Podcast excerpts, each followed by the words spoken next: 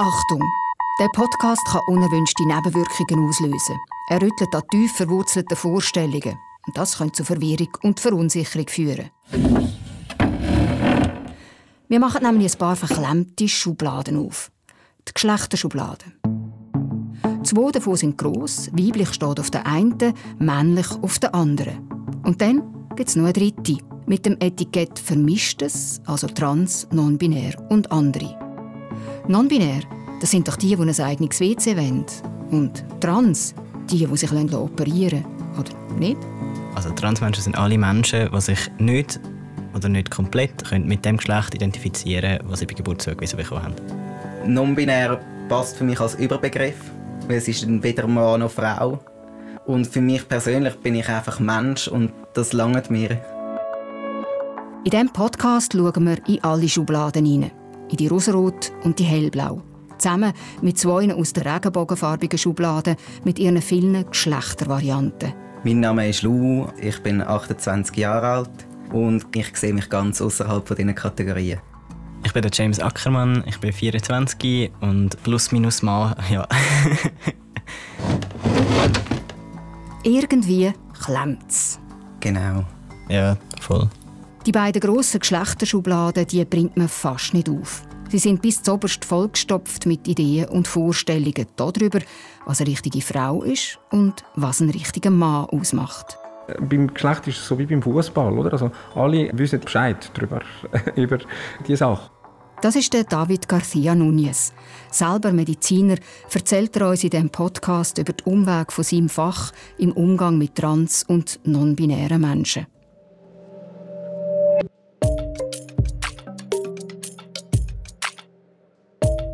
Hört Kopf voran, den Podcast zum Eintauchen in die Wissenschaft. Das Thema heute auf Umweg zum richtigen Geschlecht. Mein Name Katharina Bochsler. Zahlen steigen.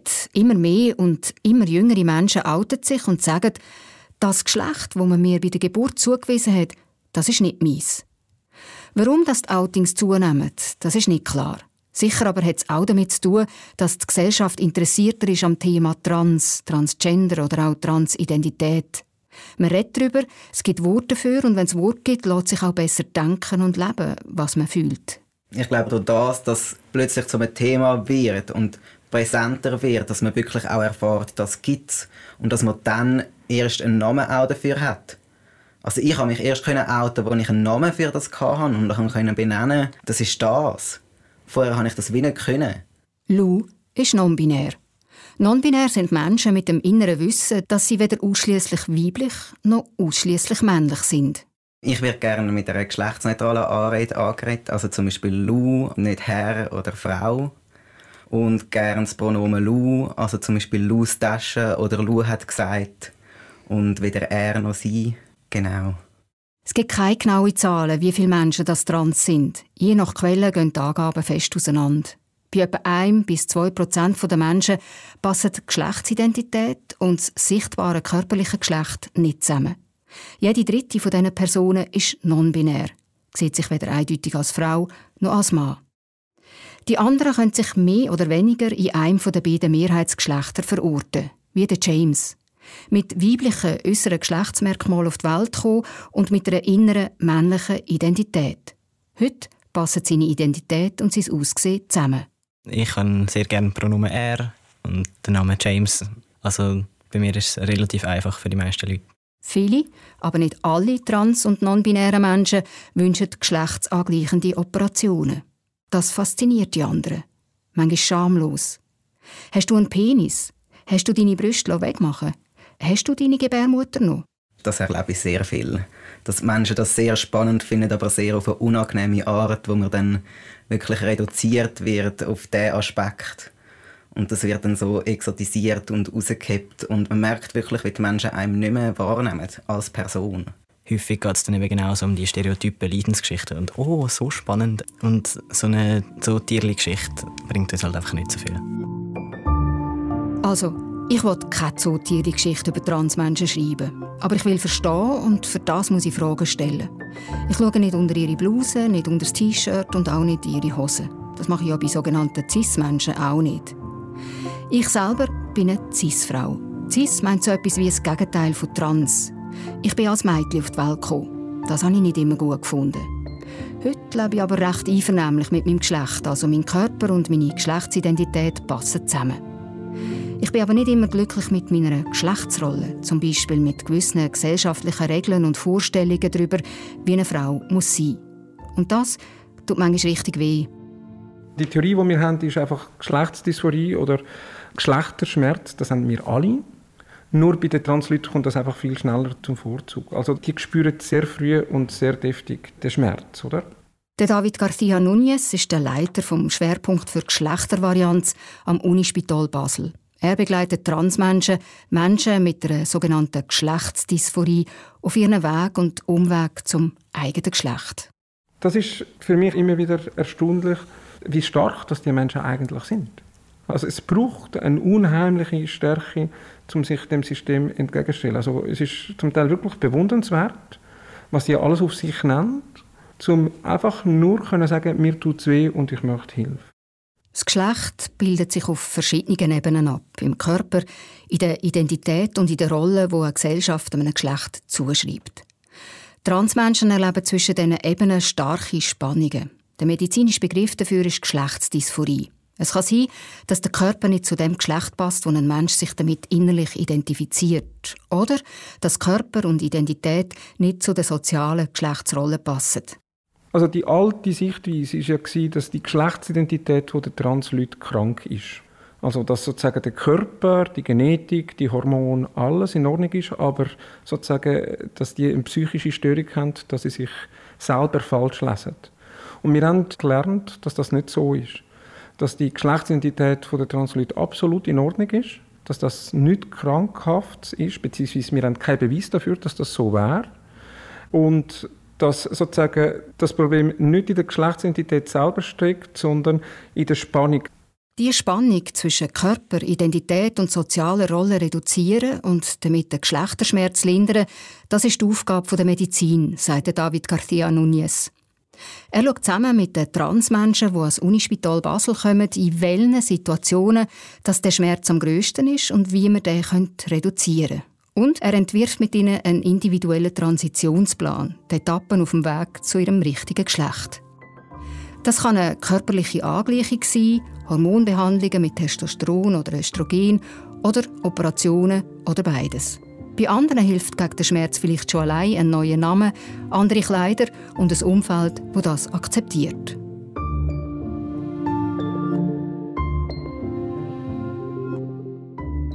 Der Geschlechterschmerz von Lou fängt beim Schuleintritt an.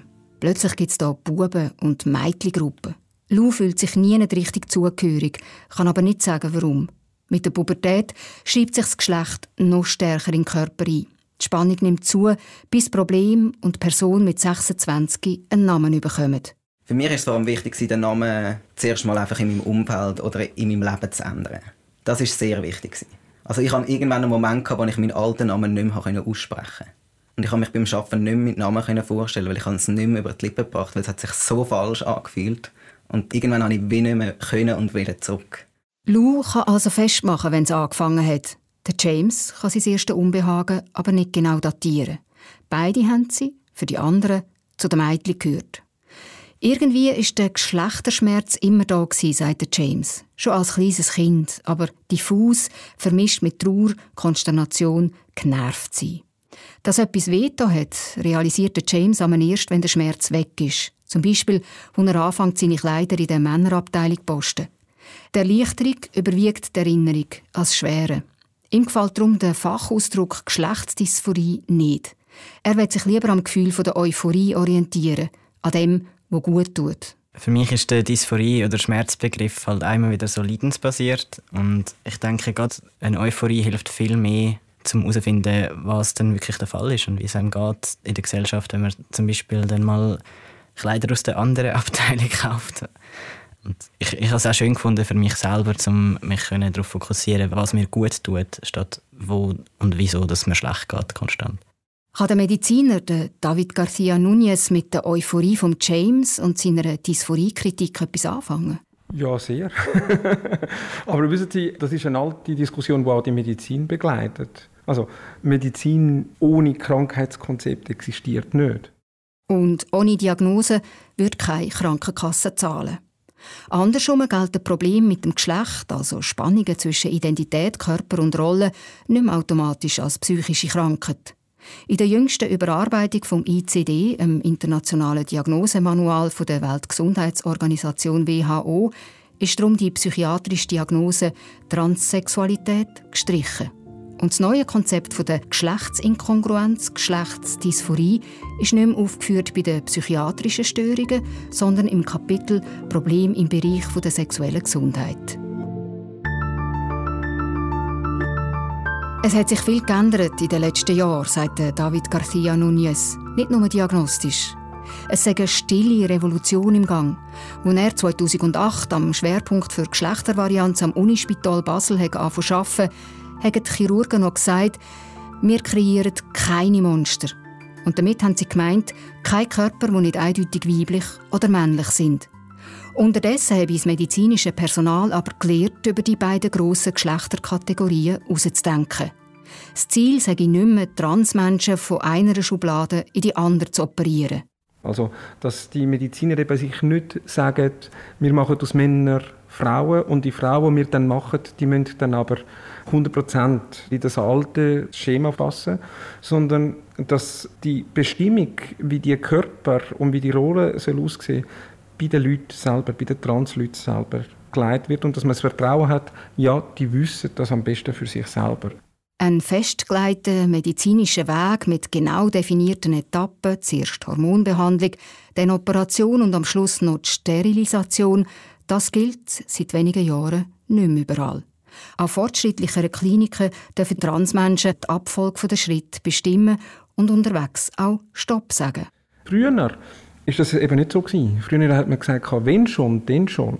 Und ich bin leider Zeuge von zwei, dreimal Situationen, wo man wahnsinnig viel Druck auf die Menschen ausgeübt hat, also informellen Zwang, sagt man dem, dass man gesagt hat, ja, wenn sie sich nicht operieren lassen, dann nehmen wir ihnen die Hormone weg. Sie müssen sich komplett anpassen. Man hat sich also müssen entscheiden, alles oder nichts, Frau oder Mann. Solche Zwänge haben James und Lou zwar nicht mehr erlebt, aber der Druck, einem psychiatrischen Gutachter zu beweisen, dass sie eine Geschlechtsanpassung wirklich brauchen, der schon. Ich bin nie mehr mit dem konfrontiert worden, dass wir irgendwie eine Vorgabe hätten, was man jetzt müsste machen müsste. Eher so sehr ausbremst werden von dem, wo man eigentlich ganz klar weiß, dass man das möchte. Jemand möchte vielleicht eine Operation, aber kein Hormon, zum Beispiel eine Brustentfernung ohne zusätzliche Testosteronbehandlung. Jemand anders will den Brustaufbau, aber den Penis behalten. Manche Krankenkassen geht diese Vielfalt, die Individualisierung zu weit. Sie pochen auf dem klassischen Parcours, geradeaus und ohne Umweg via Kleiderwechsel, Hormonbehandlung und Operationen hin zu einem möglichst eindeutigen Geschlechtskörper. Auch in der Öffentlichkeit taucht immer wieder einmal der Vorwurf auf, das sei ein teures Wunschprogramm für eine komische Minderheit. und dann kommen die Schlaumeier und finden, ja, die könnten sich auch anders entscheiden. Das ist eben nicht wahr. Also die Geschlechtsidentität ist nicht eine Frage vom Willen oder von der Entscheidung. Also ansonsten könnte jeder von uns einfach schnell seine Geschlechtsidentität wechseln. Das passiert nicht. Die Tatsache, ob man transitioniert oder nicht, das ist ein Willensakt. Da muss man immer wieder eine Güterabwägung machen. Die Medizin ist heute selber in einer Art Transition, nach vielen Umwegen. Noch vor wenigen Jahren hat es zwischen auf der Bremse stehen und Vollgas nichts gegeben. Heute geht es etappenweise um die Kurve. Das ist der Plan. Und manchmal ist es nicht so einfach, oder? Also, weil es ist natürlich ein gewisser Druck da, dass der Schmerz abnimmt. Und die Leute sind manchmal einfach so wie mit dem IC unterwegs, oder? Und mit der Vorstellung, ja, zuerst Hormone und dann Operationen und tak, tak, tak, tak. Und das ist ein Teil von unserer Arbeit auch, den Leute sagen, ja, sie müssen auch ihrem Körper zum Beispiel Zeit geben.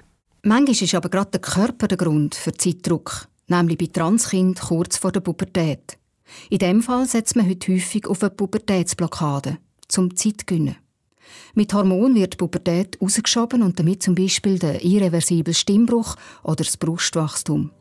Für ein paar Monate oder sogar Jahre Solange bis klar ist, ob die Geschlechtsidentität und der Wunsch nach einer Geschlechtsangleichung stabil bleibt. Ob Transkind, Transjugendliche sich wohlfühlen, hängt zwar zuallererst von einem Faktor ab, von der sozialen Akzeptanz. Von Eltern, Lehrerinnen und Schulgespendli, die sie ernst nehmen und gern haben, wie sie sind. Eine Pubertätsblockade vergrößert die Lebenszufriedenheit aber nochmal deutlich. Die Kinder bleiben besser in ihrem Umfeld eingebettet und sie entwickeln seltener psychische Probleme. Das haben die meisten erwachsenen Transmenschen nicht so erlebt. Von ihnen leiden 80 Prozent unter psychischen Begleiterkrankungen, unter Depressionen zum Beispiel oder Angst- und Traumafolgestörungen. Geschlechtsangleichungen verkleinern zwar den Geschlechterschmerz, machen aber eine Kindheit mit chronischem Stress nicht ungeschehen. Also Leute, die sozusagen über die Kindheit und Jugend mit einem äußerst schwierigen Verhältnis zu ihrem Körper gelebt haben, das kann man nicht einfach mit einer Operation dann einfach wieder gut machen. Aber das ist die Basis dazu.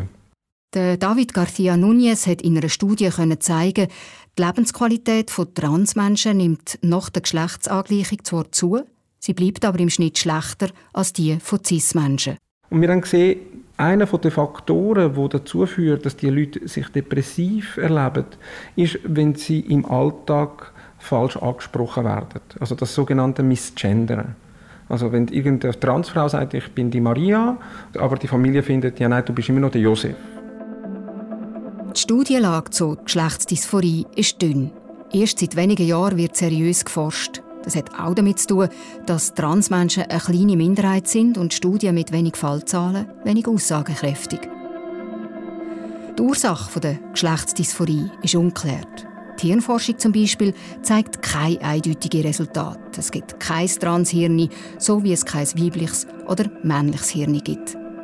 Auch die Theorie, dass die Entwicklung der Geschlechtsorgane und die sexuelle Ausdifferenzierung vom Hirn beim Fötus unabhängig voneinander verlaufen und es darum kann zu einem Mismatch von Körper und Identität kommen, auch diese Theorie hat sich noch nicht bestätigt. Und erst seit kurzem wird in einer grossen europäischen Studie die Wirkung der Hormone erforscht, wo Transmenschen seit Jahrzehnten verschrieben werden. Bis heute gibt es keine umfassenden Untersuchungen, wem das welches Hormon in welcher Dosis nützt und welche körperlichen und psychischen Nebenwirkungen das es geben kann.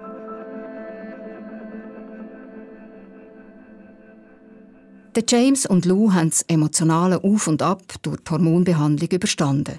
Die Stimme ist tiefer, der Rücken breiter, die Füße grösser, die Stimmung stabiler. Für den Moment sind sie auch äußerlich bei ihrem richtigen, beim eigenen Geschlecht angekommen. Darum können sie heute auf gewisse Kommentare ziemlich gut verzichten. Machst du die ganze Umwandlung? Oder ich habe dich im Fall trotzdem mega gern? Oder ich finde dich trotzdem sympathisch? Ja, bei mir ist es wirklich eigentlich alles, was so in den Leidenskontext spielt. Also dann gerade irgendwie so, oh, trans, ja, das muss mega schwierig sein. Oh. Und ich so, also es ist schon schwierig, aber nicht, weil ich trans bin, sondern eigentlich mehr wegen dem Umfeld.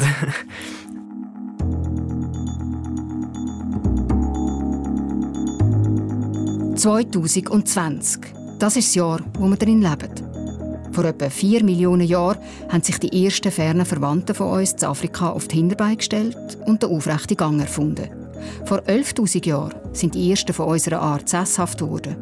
Vor einem halben Jahrhundert sind die ersten Menschen auf dem Mond gelandet. Heute kommen Kinder mit Hilfe von Samen, Eizellenspenden und Leihmüttern auf die Welt. Und Menschen leben dank Organen von anderen Menschen. Vieles, was noch vor kurzem undenkbar war, ist heute normal. Viele Grenzen sind überwunden oder verwischt, Tabus sind gefallen. Aber das Denken in zwei Geschlechtskategorien, das ist immer noch tief in uns verankert. Es geht nicht nur um den eindeutigen Körper. Die Geschlechterordnung zeigt sich auch in der Sprache, an den Bewegungen, an der Kleidung, an den Erwartungen, den Rollenbildern. Wenn man einen Schritt zurück macht, dann kommt man in Staunen. Ich auf jeden Fall. Immer wieder. Auch wenn wir uns das selber anders einreden, ist unsere Gesellschaft extrem in Rosa und Blau unterteilt, nach wie vor. Rosarot und hellblau, weiblich und männlich. Dazwischen so etwas wie eine Leerstelle. Non-binär gibt es zum Beispiel rechtlich nicht in der Schweiz. Im Pass muss ein F oder ein M stehen. In Deutschland oder in Österreich ist das nicht mehr so. Krankenkassen sind eher bereit zum Zahlen, wenn jemand eine Transition zur Frau oder zum Mann will, als etwas zwischen ihnen. Und auch in der Trans-Community selber sitzt das Geschlechterduo Mann oder Frau noch tief, weiss David Garcia Núñez vom Schwerpunkt für Geschlechtervarianz am Unispital Basel. Dort besteht natürlich schon auch die Gefahr, dass innerhalb der Community dann normative Narrative entstehen. Wenn du trans bist, dann musst du alles machen, sonst bist du keine richtige Transperson. Bin sehr fest mit der Vorstellung von zwei Geschlechtern aufgewachsen und ich habe wie nur gewusst, ich kann mich bei beidem nicht zuordnen und ich will das nicht, aber für mich war wieder Umweg, wirklich dann auch herauszufinden, dass gibt's, es gibt non-binäre Menschen und dann wirklich für das einstehen. Also man ist ja auch geprägt von diesen Vorstellungen und von diesen Normen und daraus raus kann man irgendwie nicht. Was die Normen für eine Macht haben, was den Unterschied ausmacht, zu der Kategorie Frau zu gehören oder zu der Kategorie Mann, wo das Diskriminierung stattfindet, wie das Privilegien verteilt sind, das kann wahrscheinlich niemand besser wissen als die, wo der Schritt ins Niemandsland zwischen den Geschlechtern gewagt oder von der einen Geschlechterkategorie in die andere gewechselt haben. Mit der Geschlechtsangleichung ändert sich mehr als der Körper. Es ändert sich auch die Position in der Gesellschaft und die verläuft eben häufig entlang der Geschlechtergrenzen. Also ich werde mittlerweile konstant männlich gelesen und das hat sehr viele Vorteile. in Sitzungen oder so ich kann einfach reden und es wird mir einfach geglaubt und es wird auch nicht einfach so reingeredet. Das ist mega doof, aber sehr hilfreich. Ja, also es hat mich nicht mega überrascht. Ich habe mich schon vorher ein bisschen mit Geschlecht und Diskriminierung und Feminismus und so auseinandergesetzt, aber es ist trotzdem nochmal speziell, um es am eigenen Leib zu erfahren. Geschlecht sind eben immer auch die anderen. Sie zeigen uns, wo sie uns einordnen und in welcher Position, dass sie sich im Verhältnis zu uns sehen. Ich glaube, was ich immer noch ein bisschen komisch finde, ist halt also das Sicherheitsgefühl. Ich kann einfach raus in der Nacht und laufe irgendwo durch und das macht mega viel aus. Also gerade wenn einem auch so als Mädchen immer gesagt wird, ja, bist du vorsichtig oder schaust, dass du mit jemandem heimlaufst oder so. Und das ist so fest drin, dass es irgendwie dann doch überrascht, wenn man checkt, wie stark der Unterschied ist und wie viel das ausmacht. Lou als non-binäre Person lebt dagegen gefährlicher als der Transmann James. Wer sich nicht in eine der beiden grossen Geschlechterkategorien einordnen kann, ist schnell eine Provokation, verunsichert die anderen, macht aggressiv. Lou entzieht sich der Gesellschaft in einem Punkt, der eine absolut zentrale Bedeutung hat. Das wissen auch die intergeschlechtlichen Menschen. Das Risiko, Opfer von sexueller Gewalt und anderer Aggression zu werden, ist bei beiden Gruppen hoch. Und darum stimmt's. Non-binäre Menschen sind die, die unter anderem ein eigenes WC wollen. Für Lou und andere non-binäre Menschen sind öffentliche Toiletten nämlich einer von vielen unsicheren Orten. Dass ich nie ein WC habe, wo ich mich wohlfühle. Dass ich mir jedes Mal muss überlegen wenn ich irgendwo im öffentlichen Raum bin, wo gehe ich jetzt an. Es ist und bleibt unangenehm. Man weiß halt einfach nie, wie die Leute reagieren.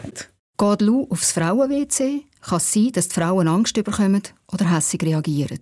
Geht Lou aufs Mannen-WC, kann es sein, dass Lou Angst muss haben, weil Männer sich provoziert fühlen, weil sie Lou als Frau oder als Schwule lesen. Und spätestens jetzt wird klar, auf diesen paar Quadratmeter WC prallen Welten aufeinander. Und das mit dem Geschlecht und dem sicheren Ort ist nicht mehr nur ein Problem der Transmenschen, sagt der Transmediziner David Garcia Núñez. Ja, natürlich. Also, wenn man über Geschlecht redet, redet man natürlich auch über Sexismus. Und es ist eine traurige Gesellschaft, wo Frauen sich nur in der rosaroten Toilette sicher fühlen von den Blick und Kommentaren der Umwelt. Es geht also nicht nur um die Frage, warum das non-binäre Menschen, eine kleine Minderheit, eigene öffentliche WC brauchen, sondern auch um die Frage, warum dass sich etwa die Hälfte der Menschheit nur auf trennten WC sicher fühlt. Transmenschen berühren offensichtlich einen wunden Punkt. Mit ihrem Anderssein, mit ihrem Uneindeutigsein. Auch noch im Jahr 2020. Da ist etwas ziemlich vermurkst. Die beiden grossen Geschlechterschubladen, weiblich und männlich, sind verklemmt, auch weil die kleine Schublade mit dem Etikett vermischt, wo zwischen diesen zwei grossen ist, quer steht. Und die, die in dieser Schublade sind, sich bemerkbar machen. Mir dunkt auch da ist eine Revolution im Anzug.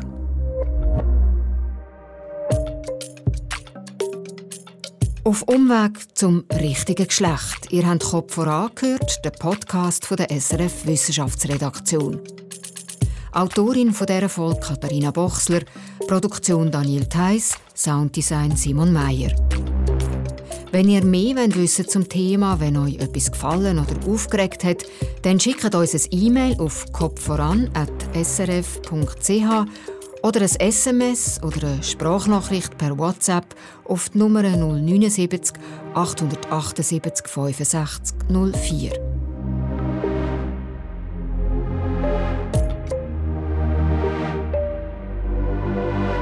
Auch nächste Woche geht es bei Kopf voran wieder um Umweg. Und zwar mit dem Daniel Theiss. Er macht sich auf die Spur vom Feinstaub und zeigt auf welchen komplizierten Weg, dass der in unsere Luft kommt.